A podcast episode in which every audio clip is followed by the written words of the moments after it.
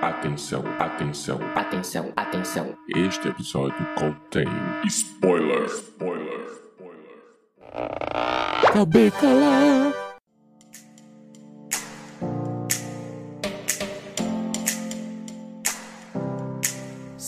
muito bem-vindos, meus queridos cubolins, em mais um episódio aqui do P3, um episódio desse cubículo, um episódio bem curtinho aqui do nosso podcast. Eu sou o Diego Ramon e hoje a gente vai falar sobre o Dia da Consciência Negra. A gente vai fazer aí um apanhado de dois filmes sobre o protagonismo preto. A gente já tem outros episódios aqui também no, no Cubo, que também os links vão ficar todos na descrição. E é claro que eu não estou sozinho, estou aqui com uma nossa nova integrante aqui no podcast ao Cubo, a Liz Maestrello. Se apresente, Liz. Oi, pessoal. Eu sou a nova integrante, o Ranger Branco, que apareceu aqui pra se juntar ao pessoal do Cubo. E, bom, é, é isso. Eu sou estudante de jornalismo, costumava ser host do falecido Café Imperativo, Deus o tenha.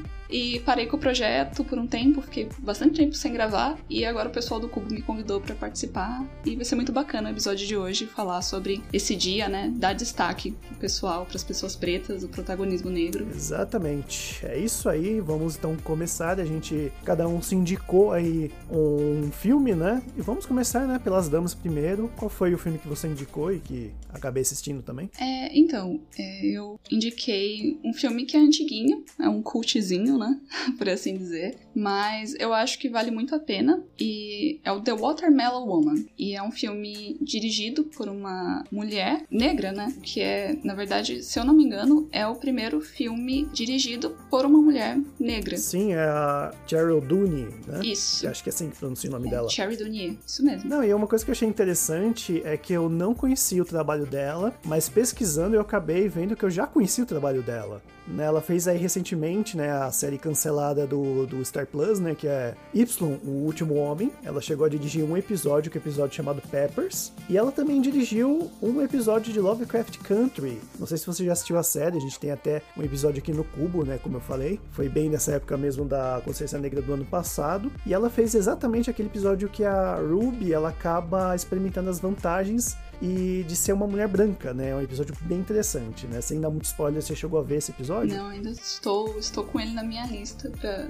tanto o episódio do podcast pra ouvir, quanto a série pra assistir. Estou muito atrasada com as minhas séries. Ah, não assistiu a série ainda, certo? Não, é muito boa, muito boa mesmo. E esse episódio, quem já, o ouvinte que ouviu, vai saber como que é. E é bem pesado esse episódio, mas é muito bom. E ela também fez aí Cara Gente Branca, né? Ela dirigiu um episódio no volume 3 da série, o capítulo 5. Não sei qual que é porque eu não assisti a peça, mas aí são, são três obras bem interessantes, né? O Y, Último Homem, é uma, é uma série que não tem, assim, vamos dizer, um prota- protagonismo preto maior, como os filmes que a gente vai falar, mas tem, lógico, personagens pretos. Mas os outros dois, Lovecraft Country e Cara Gente Branca, são totalmente, assim, realmente nessa vibe, né? De bem crítico com relação a racismo e tudo mais. Então vamos aí falar de Watermelon Woman. O que, que você É. tem mais a dizer pra gente? Só também fazer um pequeno adendo que eh, eu tô muito empolgada porque eu vi que ela vai ter um filme, um longa-metragem eh, que ela tá produzindo. Aparentemente vai estrear no próximo ano. Então estou interessada. E já tem nome já? Esse filme? Não, ainda não, mas só, só estão lá anunciados que, olha, ela, ela está produzindo um filme, tá bom? Vai sair ano que vem, mas por enquanto não tem nada ainda de sinopse. Interessante, interessante. Ela, ela ainda atua bastante na área, né? Como diretora, produtora, isso é bem interessante. E o Watermelon Woman, ele, ele tem aquela cara de, de, de documentário, né? Eu acho que até pode ser dizer que ele é aquele mockumentary, né? Que é como se fosse um documentário falso, né? É, pois é, ele. Estilo Bruxa de Blair. Isso, é aquele filme que te dá a impressão, tanto que ele leva o espectador a acreditar que aquilo que ela, que a personagem está buscando é uma coisa real, quando, né, é, na verdade não é bem um documentário, por assim dizer. É, tem muito, é muito embasa- embasado na, na em, em fatos reais, em coisas que aconteceram, né, verídicas da época. Mas aquilo em si, o contexto do filme não é realmente verdadeiro, né, por assim dizer. Né, e é interessante que até a gente falou em off, né? Eu, eu até cheguei a acreditar que parte do documentário existia, né? Que aquela atriz que ela apresenta, né? Acho que eu já coloquei o aviso de spoilers aí no, no começo, né? Que eu acho que é interessante, né? A gente falar até um pouco mais com spoilers, porque não é um cubículo só análise, né? A gente tá falando um pouco mais aprofundadamente, acho que spoiler acaba sendo necessário. E ela conta, né, a história de, de uma atriz, né? Uma, uma atriz preta fazendo personagens no filme de uma diretora branca, né? E ela meio que vai atrás de saber quem é essa atriz, que só é, o nome é tido só como Watermelon Woman, né? A mulher melancia, né? Na tradução, imagine traduzir isso aqui no Brasil. Eu ia pensar que era um filme completamente diferente. É, não ia dar, né? Porque Pois tem é. o. É, a gente tem, né, uma dançarina, né, da, da televisão que tem esse apelido, né? É, Eu não cheguei a pesquisar o porquê que ela usou esse nome pra, pra personagem, né? Mas, mas é interessante, né? Então, pelo. Eu, eu, eu, eu não tenho certeza. Né? Então não vou falar sem dar certeza. Mas era uma prática comum, aparentemente, não acreditar os autores. Na verdade, é, enquanto se tratando de Hollywood, os atores negros eles tiveram que conquistar o espaço. Porque até então o cinema, né? é, no caso, é, a personagem, ela tá tentando encontrar essa atriz que era da época do dos anos 20, 40, né? Do cinema americano. E nessa época, os atores negros estavam buscando ainda lugar, porque até então eram atores brancos que faziam blackface e atuavam nos papéis dos negros, né? Então, é, tinha essa questão de não acreditar os atores negros, e eu acho que talvez, né, tenha sido uma escolha da diretora colocar o nome da personagem de Watermelon Woman, principalmente por é, ser uma coisa que des- desumaniza, né, a pessoa.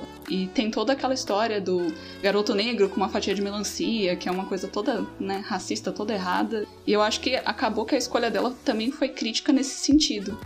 Não, sim, é, não, verdade. Eu tinha até esquecido desse fato, né? Que realmente os atores pretos eles não eram tão creditados e quando tinha, possivelmente, tinha esses apelidos pra não, né? Ah, eles achavam que não era gente naquela época, né? É, pois é, era considerado era considerado uma subpessoa, né? Um sub-humano, não era considerado um ser humano, o que é horrível, né? Diga-se de passagem. E é interessante, né, que durante o filme ela meio que conta, né, que a atriz acabava sendo a amante da diretora e, e, e tudo mais. E, e é interessante porque no Lovecraft Country tem uma parada dessa, né, que apesar de os brancos serem racistas e estarem sempre subjugando os negros, eles ainda assim acreditavam que os negros tinham um certo poder, né? né? Tanto que tem um personagem na série, eu não vou falar muito que você não assistiu ainda pra não te dar spoiler, mas tem umas coisas assim, de eles acharem que ainda assim eles de certa maneira são é, importantes pro poder deles, né? Então acho interessante que mesmo o pessoal sendo racista, possivelmente essa diretora também era, ainda assim se relacionava porque ela via ainda alguma coisa assim, né? Ah, porque deve ser boa de cama e outra coisa, né? Sempre rola isso também, né? É, pois é, dentro do preconceito tem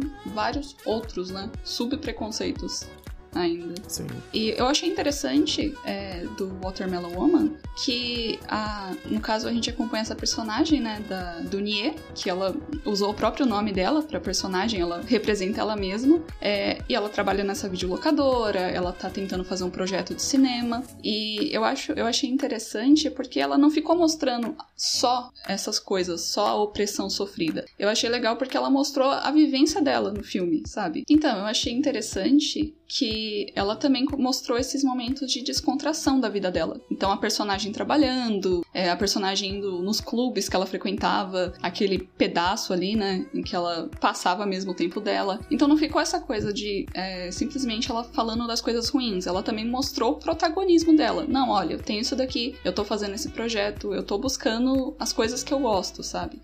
Né, e, né, realmente, é até um paralelo, né? Que é feito tanto com a vida dela, com a vida da, da pessoa que ela tá buscando conhecer, né? Até, né, ela se relacionava com a diretora, ela acaba se relacionando com uma mulher. Um pouco inverso, né? Porque ela é a diretora e a menina não é atriz. E é uma mulher branca também. E acaba tendo até uma discussão legal, né? Sobre será que aquela namorada dela também ela tinha um, um racismo por trás de, ah, da ideia dela de não ser racista? Que às vezes a gente tem essa coisa, né? Até uma coisa que eu mesmo, como um homem branco, eu tenho medo de estar tentando entrar demais, assim, no clubinho e achar que, sei lá, eu não pertenço aqui, então acho que eu não tenho tanta. como dar tanta opinião, assim. Em muitos casos não tem como, porque é uma vivência totalmente diferente, né? Eu jamais vou saber o que é sofrer um preconceito, como uma pessoa preta sofre. Né? Pois é, eu acho que ela, ela soube trazer essa discussão pra dentro do filme de uma forma muito bacana. Até a amiga dela, né, que também é negra, acaba levantando esse assunto de, ah, agora agora você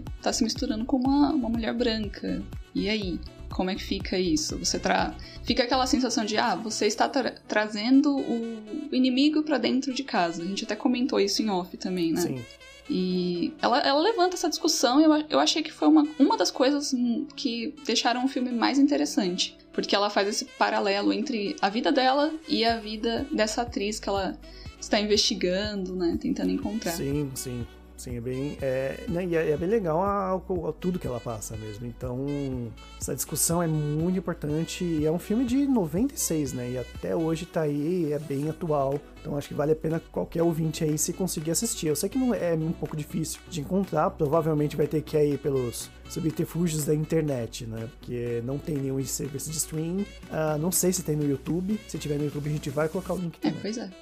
Não, mas aqui, eu, eu acho interessante também trazer esse filme pra esse mês, especificamente, pra o Dia da Consciência Negra, porque ele também acaba, acabou, né, sendo uma coisa assim que teve impactos no mundo real, por assim dizer. Porque é, a Dunier, ela recebeu um certo insumo é, de um programa que tinha governamental para cinema e cultura lá dos Estados Unidos, para terminar a pós-produção do filme. E aí aconteceu que, né, como acontece sempre, um deputado, senador, não vou me lembrar agora, mas era uma pessoa assim, ou um deputado ou um senador, fez todo um estardalhaço por ter dado verba, pro- pelo governo ter concedido verba. E foi, fez cartinha, e leu a cartinha na Câmara, e ficou reclamando, e falou que o filme era repugnante, que era um atentado à família, que tava errado. Basicamente foi e criticou é, a, a forma que ela, como mulher negra, tinha usado para se expressar. E ainda a questão dela ser LGBT, né, adicionou isso, imagina, em 96, ela sendo Sempre, LGBT, que mais, né, aquela coisa maravilhosa, sem espaço nenhum pra representação, e imagine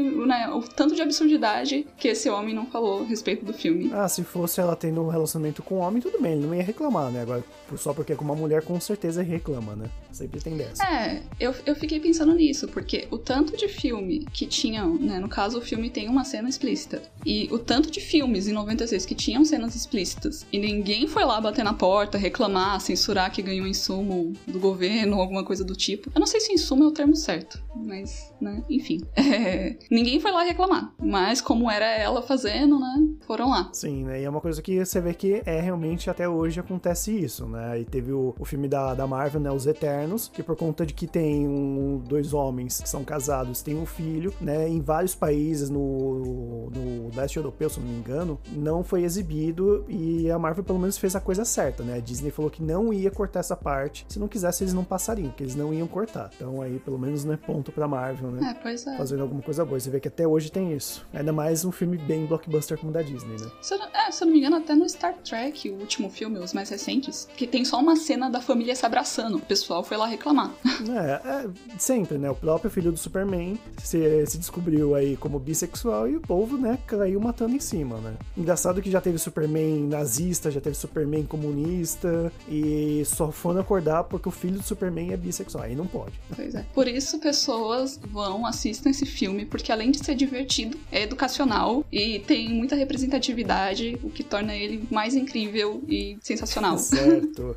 Então vamos pro nosso segundo filme, né? O segundo filme e o último, infelizmente, né? Cubículo é essa coisa, mas a gente sempre pode voltar aqui e falar de mais coisas em cubo, o que for e o que seja, né? Tão curtinho que dá dó. Exatamente.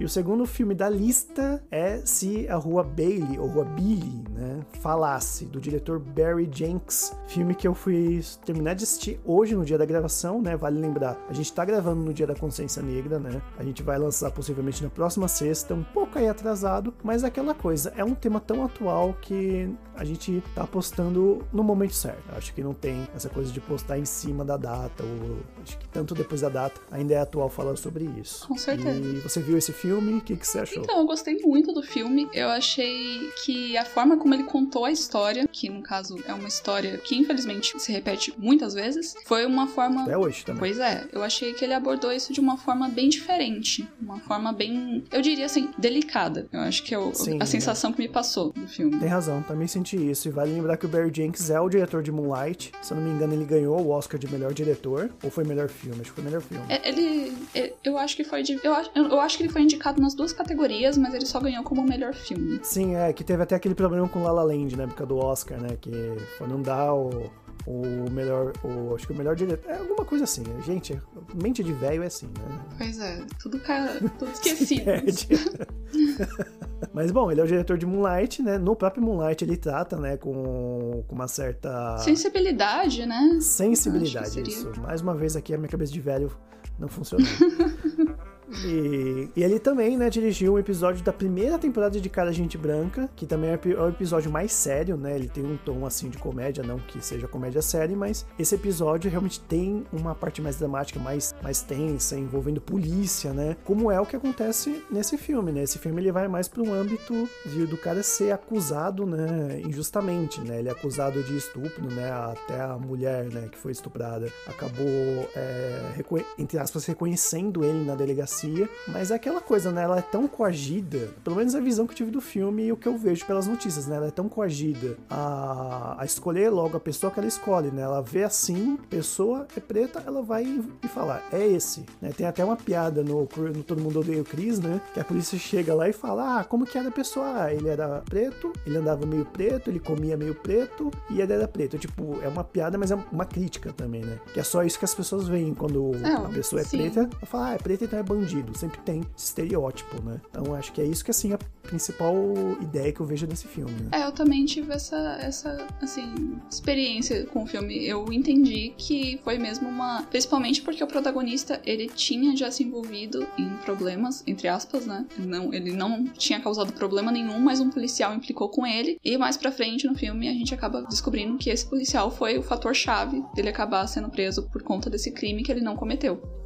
Sim, né? O policial já chegou, né, pra enquadrar ele ali, quando ele meio que protege a namorada de um cara que, babaca, né, que tá dando em cima dela. E aí o policial vai lá e tenta, as pessoas não deixam e ele fica com aquela cara, marquei você. Próxima coisa que acontecer, eu vou te incriminar, né? Pois é. E é isso que aconteceu. Me lembrou até aquele é, curta-metragem no Netflix, que eu não vou lembrar o nome agora, mas que é muito bom também. Do policial e do, sim, do rapaz, né? Sim. Foi bem na época do, do George Floyd, né? Que a polícia matou ele. Aí logo em seguida saiu esse curta, ganhou o Oscar. Se eu não me engano, acho que chama Dois Estranhos. E é muito bom esse curta, é muito bom. É muito bom, por favor, assistam ele, né? Recomendação à parte, porque é muito bom mesmo. É um curta, ele é, é, assim, ele é curtinho, mas eu achei até que foi bastante longo, parecia até um episódio de uma série. E assim, eu não queria que acabasse porque eu queria que acabasse. Num... Eu não vou dar muito spoiler, né? Que essa série acho que é legal o pessoal assistir, mas é assim, é bem real. Eu só digo isso. Quando chega os créditos, aí você né, cai sua ficha de algo que acontece assim todo dia, toda hora, né? Acho que vale lembrar que ele lembra aquele filme O Dia da Marmota, né? Que cada dia se repete o mesmo dia. Acho que só isso que eu vou falar,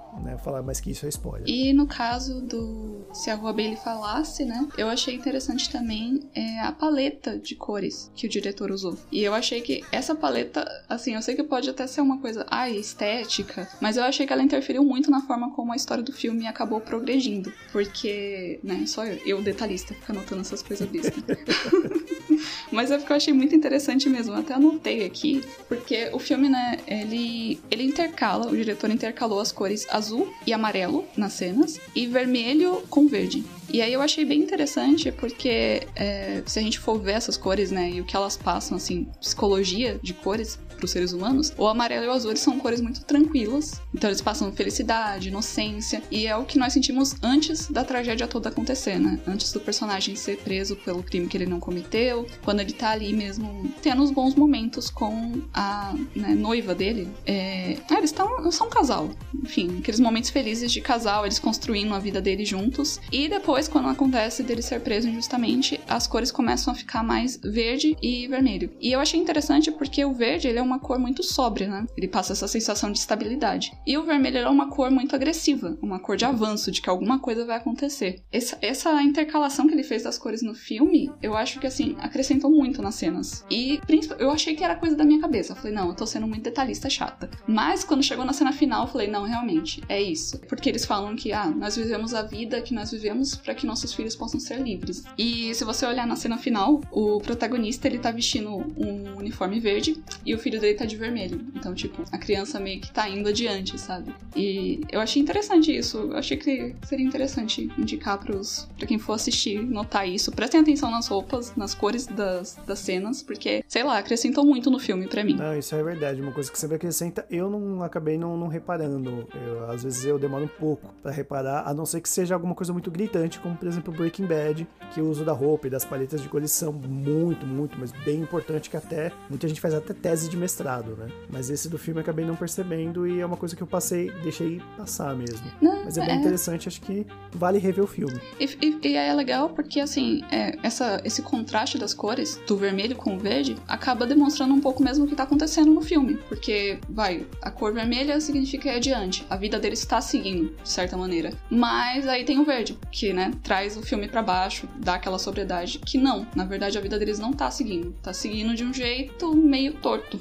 né? Não tá seguindo adiante. Eles estão nesse limbo por conta do personagem ter sido preso injustamente, simplesmente por puro preconceito. Uma coisa que eu achei interessante no filme é que não mostrou em nenhum momento, assim, ele na prisão. Ele, com os outros detentos e tudo mais, acabou sendo um filme muito, né, do ponto de vista dela, ela contando, né, tanto que ela que narra a história. Mas eu achei interessante não mostrar ele na prisão. Eu acho que se mostrasse na prisão, sei lá, poderia dar uma cara muito de que ele realmente é o presidiário. Ter na visão dela e não mostrar o que acontece com ele é muito essa coisa de, tipo, ele é, né, uma pessoa que deveria estar livre, né? Ele foi realmente acusado injustamente. Eu acho que, não sei se, se eu tiver errado, não sei, mas eu senti isso, assim. É, eu, eu, eu acho que por conta deles escolherem mostrar o filme é, do ponto de vista da protagonista feminina e não do. Acho que é Alonso, né? O nome do marido dela. Isso, né? Que é o Fone, né? É o apelido. Isso, Fone. E eu achei interessante porque deu mesmo essa. Acho que foi o que deu a sensibilidade pro filme, porque você acaba sentindo, junto com a protagonista, a ausência dele, a falta que ele tá fazendo na vida dela dela, porque ela tá Sim, lidando com sim, tudo aquilo bastante. sozinha.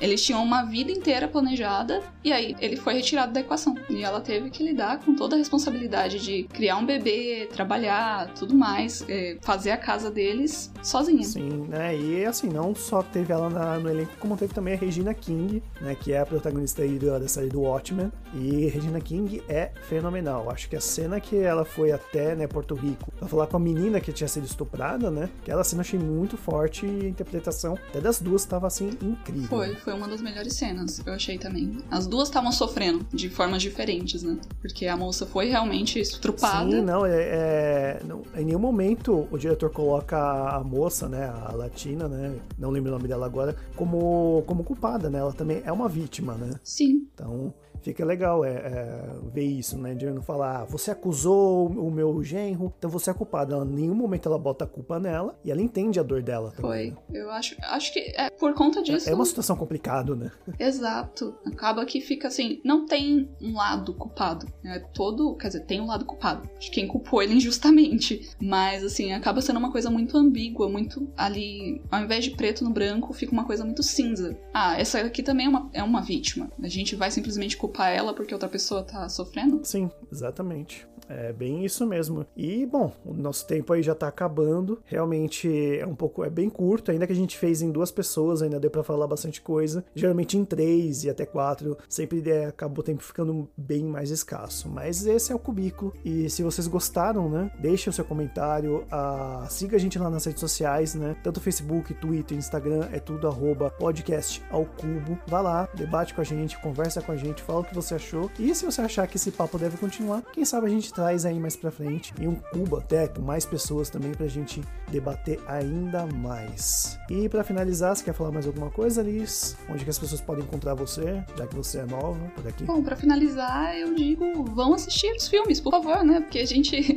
ficou aqui falando que é pra vocês irem assistir mesmo. É a indicação. Exatamente. Quem quiser me encontrar, eu estou no Twitter como Lissa Maestrello, eu acho. Eu, eu estou velha também, não lembro mais das coisas, mas deve ser Lissa Maestrello. E se quiserem, me sigam por lá. E é isso. Vai estar todos os links aí na nossa postagem também. Então é isso, gente. Eu vou ficando por aqui. Até mais. Tchau, tchau, gente.